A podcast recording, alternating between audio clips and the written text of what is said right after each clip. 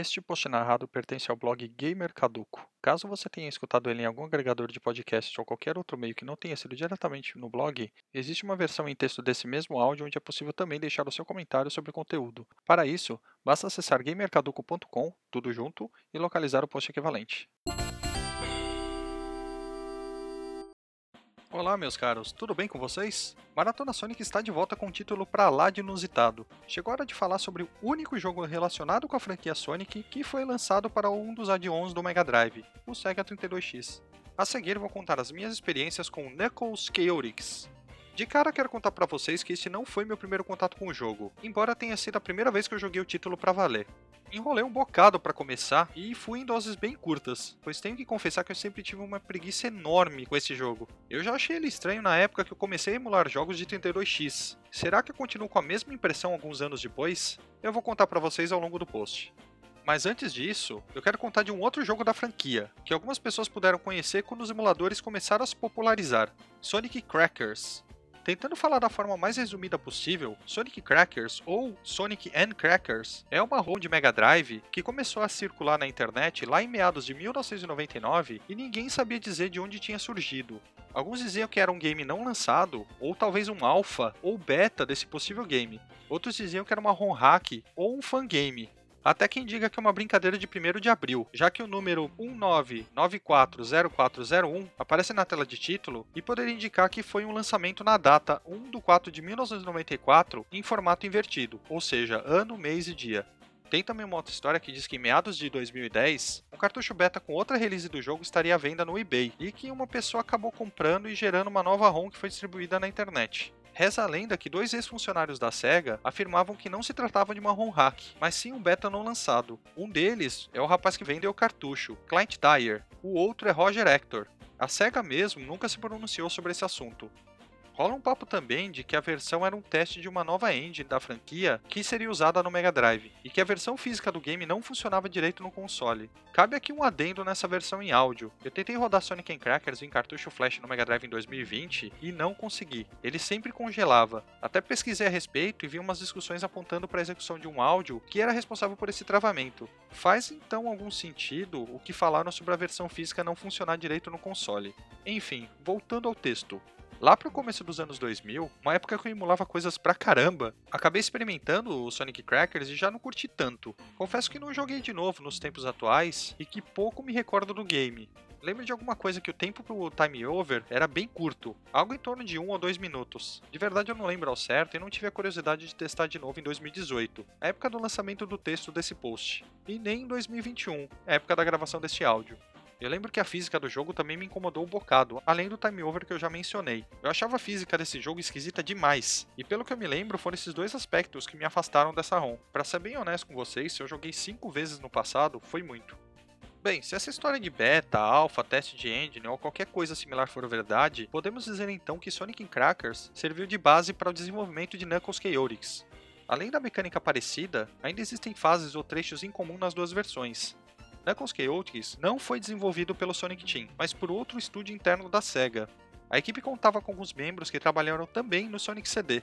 Talvez isso contribua para que eu estranhe bastante algumas coisas no jogo, principalmente no design das fases.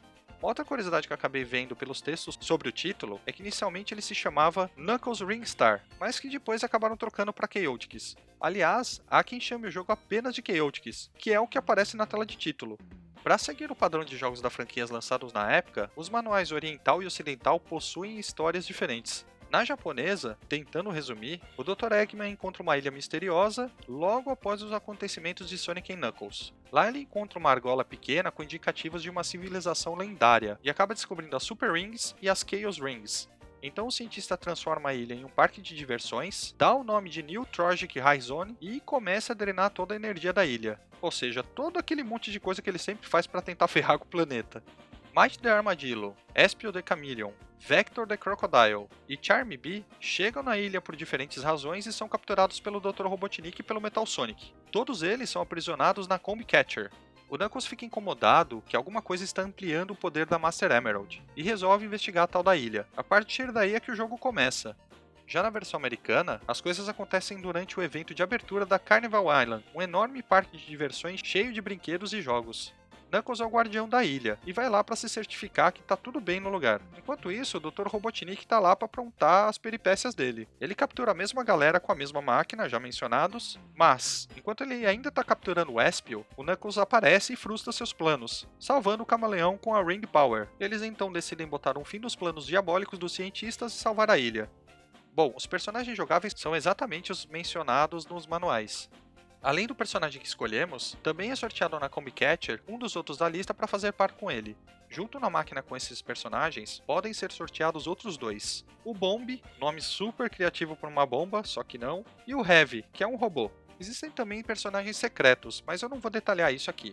Os personagens, tanto escolhido quanto sorteado, ficam sempre ligados por essas argolas. É possível dar comando para o parceiro ficar estático no lugar até que soltamos o botão. Com isso, podemos ganhar impulso com o personagem controlado. Também dá para usar o comando para outras artimanhas, principalmente quando o amiguinho está indo para o alto. Isso ajuda um bocado, principalmente porque as fases do jogo são mais verticais do que horizontais.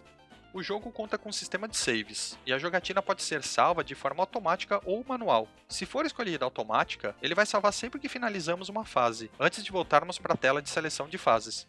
Se for escolhido a manual, no mesmo menu antes da tal tela de seleção de fases, aparecem duas placas, Exit e Play. Se escolhermos Exit, o jogo salva e volta para a tela de título. Se não, continuamos jogando normalmente, sem salvar. Ou seja, tem que tomar um certo cuidado para não perder o progresso desligando no meio da jogatina.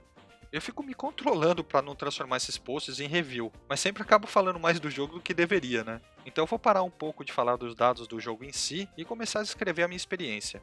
De cara, eu preciso dizer novamente uma coisa. Eu morro de preguiça desse jogo. Eu não consigo me apegar a ele. Enrolei um bocado para começar a jogar e para ajudar ainda joguei de forma bastante lenta. Aproveitei bastante o sistema de saves para jogar um pouco por dia, e não todos os dias seguidos. Definitivamente não me dava vontade. Se eu tivesse que jogar ele de uma vez, aquele famoso em uma sentada só, eu provavelmente nunca teria terminado esse jogo.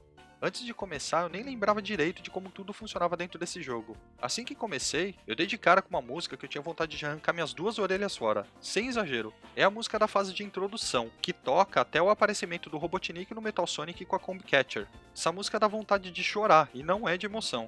Eu odeio essa música. Depois que resgatamos o Espio, aí o meu ouvido parou de sangrar, já que começou a tocar uma música muito mais agradável. É uma música realmente muito boa, tanto que até reapareceu em Sonic Generations. Ah, mas antes disso, damos de cara com um tutorial.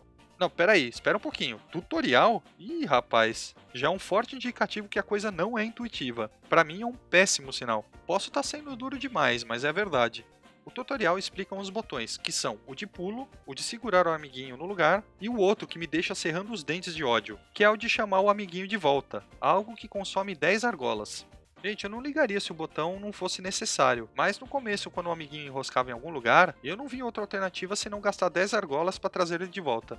Depois de um tempo de jogatina, eu peguei o jeito de destravar ele sem usar o recurso, mas ainda assim eu fico revoltado com a existência desse botão. Essa ideia é desnecessária, na boa. Ainda mais que as argolas aqui importam bastante, logo vocês vão entender o porquê. Ah, antes que eu me esqueça, o botão de mandar o amiguinho ficar estático no lugar também serve pra gente carregar ele nas mãos do personagem principal. Negócio esquisitíssimo, mas acaba sendo útil. Ainda mais quando percebemos que a física do jogo não é lá essas coisas.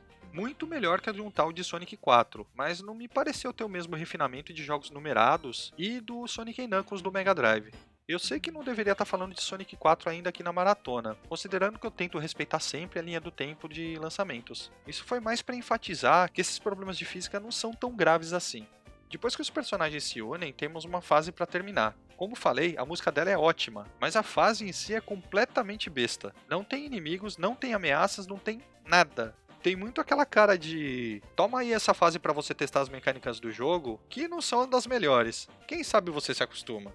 Para ajudar, ainda colocam alguns artifícios para que a gente coloque o amiguinho em determinada posição, enquanto o personagem controlável fica em outra, só para ver uma porta. Sabe por que eu chamo isso de artifícios? Porque isso não é colocado em nenhum outro lugar do jogo. Nenhum. Só nessa fase introdutória. Ou seja, são meros artifícios mesmo. Basicamente, é uma segunda parte de tutorial de mecânicas, como se fosse a parte prática. Desnecessário. A fase é o bastante para você notar que não tem total controle do que está acontecendo com os personagens interligados. É totalmente instável e caótico. Ainda bem que o jogo não tem buracos e outras armadilhas mais mortais, senão seria um parto jogar ele, mas ainda assim me incomoda. Vez ou outra, alcançamos uma plataforma mais intermediária e o amiguinho nos leva para de cima, ou ele fica preso em algum lugar. É um pé no saco daqueles bem dados. E mais besta que a primeira fase são os novos power-ups do jogo. Alguns power-ups clássicos e que não são bestas também estão presentes no jogo. São eles o escudo, o monitor com 10 argolas, a invencibilidade e os Power Sneakers, aqueles que aumentam a velocidade. Além deles, o jogo ainda oferece os monitores de escala de pixel. São dois: um para aumentar o personagem, também aumentando o alcance do pulo, e outro para diminuir ele, que diminui o alcance do pulo também e é altamente irritante. Basicamente, o de aumentar é para ajudar, já o de diminuir é para te atrapalhar. Ponto. Como se isso já não fosse o bastante, o amiguinho ainda pode, entre aspas, roubar os power-ups. Tanto os de escala de pixel como de escudo podem ser destruídos por ele, caso ele atinja antes o monitor. E se você precisava daquilo para conseguir alguma coisa, você se lascou. Quantas vezes eu não fiquei sem escudo quando eu queria e precisava preservar as argolas do personagem controlável? Quantas vezes? Tem mais. Quando o amiguinho é atingido, perdemos uma argola da contagem. Não é nada demais, mas me irrita profundamente nunca que o Tails deixava as argolas escaparem dele quando ele era atingido nos demais jogos. Na boa, o Tails é o cara. Olha, eu tenho que falar que até agora eu estou usando o termo amiguinho da forma mais pejorativa possível. E lidem com isso, tá? E se até agora eu falei um monte de coisa que me faz achar o jogo questionável, claro que dá para ficar pior. Eu ainda nem cheguei nos Special Stages. Eles servem para que obtemos as tais das Chaos Rings, ou seja, nada de esmeraldas do caos aqui nesse jogo. Ao recolhermos as 6 Chaos Rings, habilitamos o final bom ou verdadeiro do jogo. Agora, o problema é justamente esse, passar pelos Special Stages e conseguir as benditas das Chaos Rings. Para entrar neles, algo clássico. Basta terminar a fase com 50 argolas ou mais, e aquela argola gigante aparece acima da plaquinha de fim de fase. Até aí, bacana, tudo bem. Acho legal pra caramba isso. O problema é que o número de argolas que você tem no final da fase determina a quantidade de tempo que você vai ter para cumprir com o objetivo dentro dos Special Stages. E tem um certo limite que é o de 200 argolas, ou seja, 200 segundos. E se você terminar com mais do que esse valor, vai entrar com 200 de tempo. Aparentemente, os Special Stages vieram para tentar demonstrar a capacidade do 32X de renderizar polígonos em 3D. Dentro deles, precisamos coletar um número específico de esferas azuis antes dos checkpoints para prosseguirmos para o próximo nível. Se não conseguirmos, andamos pelo mesmo trecho de novo desde o começo dele. O tempo que temos para isso é exatamente o que mencionei antes, a quantidade de argolas que terminamos a fase. Entretanto, podemos aumentar o tempo coletando mais argolas também dentro dos estágios especiais. Ao todo, são dois checkpoints por Special Stage. Se o jogador passar os dois com a quantidade de esferas azuis solicitada, ele consegue uma Chaos Ring. E é importante ressaltar que estamos dentro de um cenário hexagonal e podemos usar qualquer um dos lados como chão. Então temos que ficar rotacionando o tempo todo para conseguir pegar as malditas das esferas azuis, sem cair em buracos, tomando cuidado para não bater em espinhos, pois nesse caso perdemos uma quantidade de argolas, e também temos que ter cuidado para não bater nos bumpers, pois voltamos um pouco e isso pode ser fatal. Se cair em buracos, já era, fim de papo. Falando desse jeito, não parece difícil, né? Mas é, e é bastante. A coisa não flui perfeitamente. Os cenários não são renderizados de forma fluida e isso ferra com tudo. Não dá para traçar uma estratégia baseada em reflexos de agilidade, mas sim em decoreba e um bocado de sorte. Vira e mexe, somos surpreendidos com uma plataforma que não tem continuação, ou então por espinhos, ou mesmo uma esfera azul que ficou no teto e não deu tempo de girar para pegar, entre outras situações. À medida que vamos avançando nas fases, vai aumentando a quantidade de esferas que precisamos obter. São 4 na primeira e 14 na sexta. A progressão de dificuldade é como se fosse de duas em duas. Os dois primeiros são relativamente tranquilos, enquanto o terceiro e o quarto são difíceis, o quinto é um parto de quadrigêmeos na neve, e o sexto, por alguma razão, volta a ser só, entre aspas, difícil. E bota aspas no só, viu? Mas não se preocupem, se o jogo não estava nenhuma maravilha até agora, ele começa a ficar ainda pior. Assim que terminamos a primeira fase, primeiro o jogo pede para que selecionamos um personagem para controlar. Meio estranho, né? A gente já tinha um personagem selecionado, mas tudo bem. A gente seleciona e vai em frente. Então entramos em um lugar que não é nenhuma fase concretamente. Um lugar que eu vou chamar de lobby por falta de criatividade, tá? A primeira coisa que o jogo nos convida a fazer dentro desse lobby é entrar no tal do Combi Catcher, que é uma daquelas máquinas de pegar bichinho de pelúcia com uma garra, sabe? E isso daí serve pra gente pegar o nosso, digamos, parceiro de aventuras. Porque sabe como é que é, né? Não basta o jogo ser esquisito, ele tem que fazer questão de espalhar para todo mundo que ele é esquisito. Por que diabos eu não posso simplesmente selecionar o personagem que vai me acompanhar? Que coisa! Tudo bem que pegar o Might é algo extremamente fácil, tanto quanto aquele crocodilo besta que eu detesto. Então eu focava sempre em tentar pegar o armadilho e seguir em frente. Mas como me irritava ter que fazer isso toda santa vez que eu dava load no jogo e via a tela de título. Sim, toda santa vez que a gente reseta o jogo e dá o load, ele pede para selecionarmos o personagem e depois pegar um parceiro na porcaria do Combi Catcher. E como na vida nada é tão ruim que não possa piorar, ainda tem mais outra coisa que me irrita. Seguimos em frente no lobby e damos de cara com o quê? Sorteio da fase que iremos jogar! Cara, sorteio! Sorteio! Sim! Sorteio de fase! Eu não me conformo. Como é que pode isso? Quem que achou que era uma boa ideia sortear a fase que a gente vai jogar? Por que fizeram isso?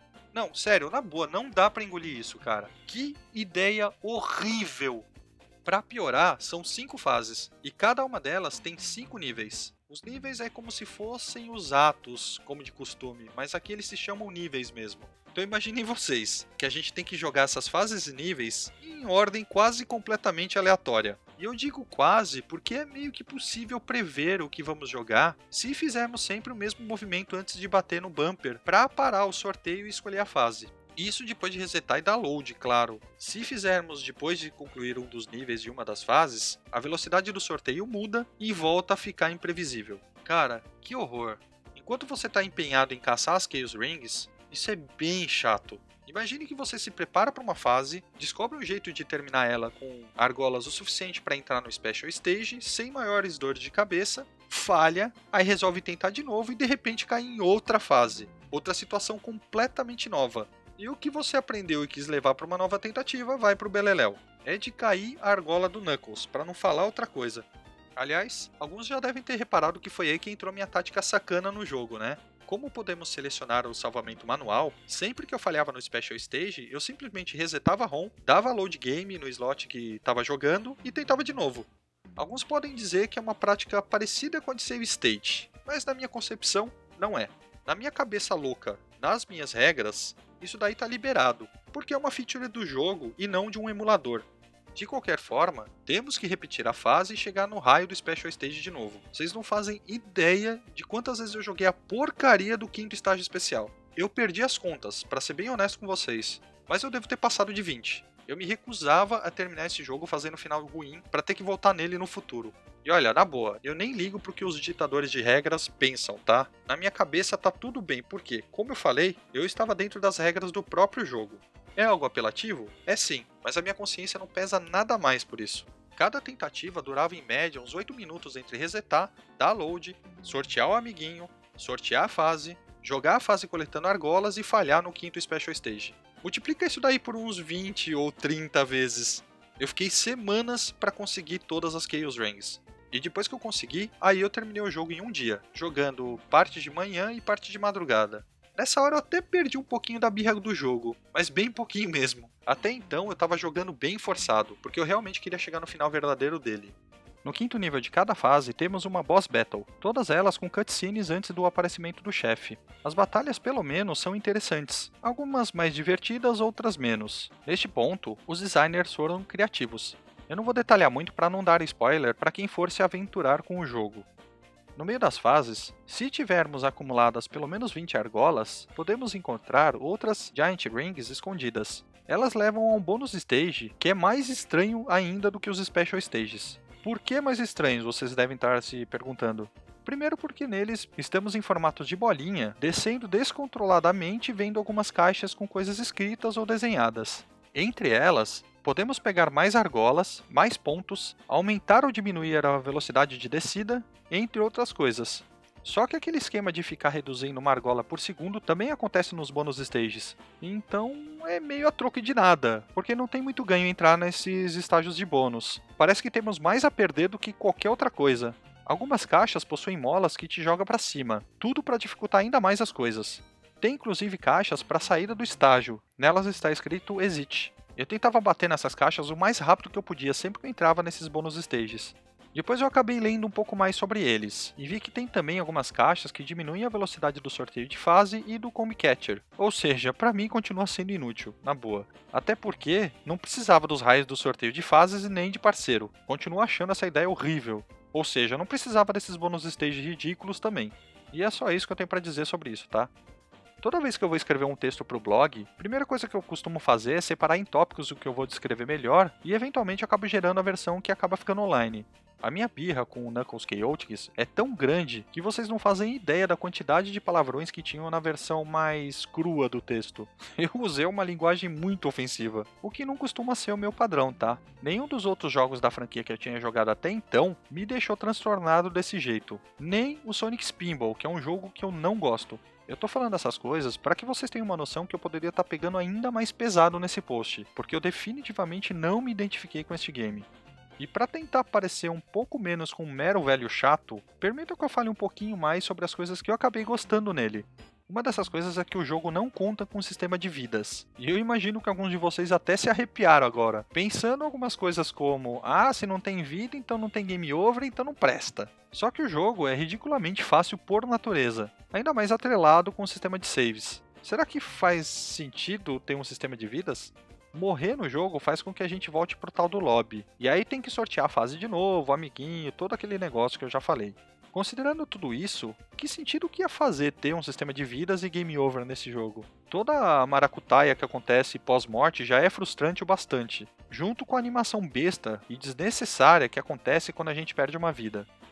Tem uma coisa que eu gostei muito, que é como o jogo trata quando a gente deixa o personagem muito tempo parado. Se ele fica mais de um minuto estático, a música muda e então o Metal Sonic aparece numa animação bem bacana e dá um choque na duplinha na tela, sem dó. Se você tiver 100 argolas, você perde o amiguinho por alguns instantes, que é o padrão que acontece em outras situações de dano. A primeira vez que eu vi acontecendo esse choque aí do Metal Sonic, eu rachei o bico. Inclusive em situações de estresse, eu deixava o personagem parado só para ir lá tomar um choque do Metal Sonic. Falando um pouco sobre outras coisas, os gráficos do jogo são muito bonitos, são bem coloridos e tudo mais. Até os dos Special Stages, mesmo que sejam todos quadradões, são bem bacanas. O jogo conta com muitos sprites para animar os personagens, além de cenários bem detalhados. As rotações, mudanças e redimensionamento dinâmico de sprites são coisas bem legais também. É muito bom ver esse tipo de coisa no Mega Drive, mesmo que ele precise de um acessório caro para fazer as coisas que o Super Nintendo fazia com chips especiais embutidos no próprio cartucho. Agora, o ponto forte mesmo do jogo, para mim, é a trilha sonora dele. Tirando aquele reggae meia boca que toca no prólogo do jogo, o restante das músicas é muito legal, muito legal mesmo. Eu me peguei cantarolando algumas músicas dele por várias vezes, especialmente a da Marina Madness. E vira e mexe, alguns anos depois de ter jogado esse jogo, agora gravando a versão em áudio, eu continuo cantarolando algumas delas. Eu fico um bocado incomodado que todas essas inovações técnicas e até de design não foram usadas em um jogo mais tradicional da franquia, pelo menos as que fazem sentido. Se fizessem um jogo mais tradicional do Sonic com essas mecânicas, provavelmente seria um título imperdível pro 32X e talvez até tivesse ajudado nas vendas desse add-on, mas não foi o que aconteceu, né? No fim das contas, ficamos com um jogo esquisitão, cheio de decisões questionáveis e uma parte técnica quase impecável. Ao mesmo tempo, fiquei feliz de conhecer o jogo não só por conta de sua trilha sonora e os poucos detalhes positivos que eu já mencionei, mas também por perceber que coisas desse jogo influenciaram no Sonic Mania que foi lançado mais recentemente. O redimensionamento dinâmico da Comcatcher, com direito ao efeito sonoro dela, foi utilizado em um dos chefes. Além disso, os submarinos da nova Oil Ocean foram claramente inspirados nos presentes da Marina Madness. Teve também o power-up da Argola Azul, embora eles tenham comportamentos diferentes, as batalhas contra o Metal Sonic, que de alguma forma são parecidas, e eu acho que é isso. Talvez tenha alguma outra coisa que tenha passado desapercebida. Mesmo assim, eu vou continuar usando o trocadilho maldito para me referenciar sempre a esse jogo como Knuckles Chatotix. É, meus caros, desculpem por isso. Eu fiquei impressionado com o fato que nem a IGN deu nota boa para esse jogo. Justamente ela que costumava ser mais permissiva, pelo menos no passado. Para mim é um baita indicativo de que ele não chega nem perto de entrar no hall de melhores jogos da franquia. Olha, se alguém que estiver escutando goste do jogo, tudo bem, eu respeito. Mas por favor, não tentem me convencer de que ele é bom, porque ele não é. Eu também sofro do mal de gostar de alguns jogos que não são exatamente bons, mas pra frente na maratona vocês vão descobrir quais são eles. então não se sintam ofendidos, tá? Outro forte indicador que ele não é lá essas coisas é que ele nunca apareceu em coletânea nenhuma. De certa forma, pode ser até uma falácia, mas é um ponto a ser considerado, convenhamos. Alguns dizem que é pelo fato dele ser difícil de emular, e de fato eu não consegui rodar ele no PSP, tive que rodar ele num Raspberry Pi. De qualquer forma, eu acho estranha essa afirmação, tá? Já que tem tempo que temos um hardware bom bastante para conseguir fazer essa emulação. Eu ainda acho que a verdade é que ele não é nada relevante no mercado, não se destacou comercialmente e também falta qualidade para que alguém sinta algum tipo de orgulho de colocar para as gerações mais novas conhecerem, ou até mesmo jogadores mais velhos que acabaram passando batidos por ele. No fim, eu acho que acabei simpatizando um pouquinho com o jogo, mesmo que ele seja bem safado e eu ainda tenha uma preguiça enorme dele. A verdade é que eu não vou jogar ele de novo nunca mais. Nunca mais mesmo. Mas tá tudo bem eu ter jogado ele uma única vez na vida até o fim. Pelo menos eu finalmente adicionei um jogo de 32x na minha lista de jogos terminados. Bem, fica aqui esse áudio enorme para contar para vocês qual que foi a minha experiência, as coisas que me incomodaram e que eu acabei gostando no fim das contas. E vocês? Já tinham jogado antes o Knuckles Chaotix? Foi na época? Foi em emuladores? O que, que vocês pensam sobre o jogo? Quem quiser contar a experiência nos comentários, é só dar um pulinho lá no blog. Eu quero muito saber que coisas vocês gostam e desgostam nesse jogo, que, digamos, é bastante peculiar, né? Aliás, algum de vocês tentou jogar isso em dupla? Isso é algo possível. Podemos selecionar essa opção antes de começar o jogo. Eu, particularmente, prefiro passar longe dessa experiência, mas eu fico um pouco curioso para saber se alguém tentou e como é que foi isso. Bom, galera, é isso. Agradeço muito a vocês por estarem comigo em mais este post narrado. Aquele abraço e nos falamos no próximo áudio. Fui!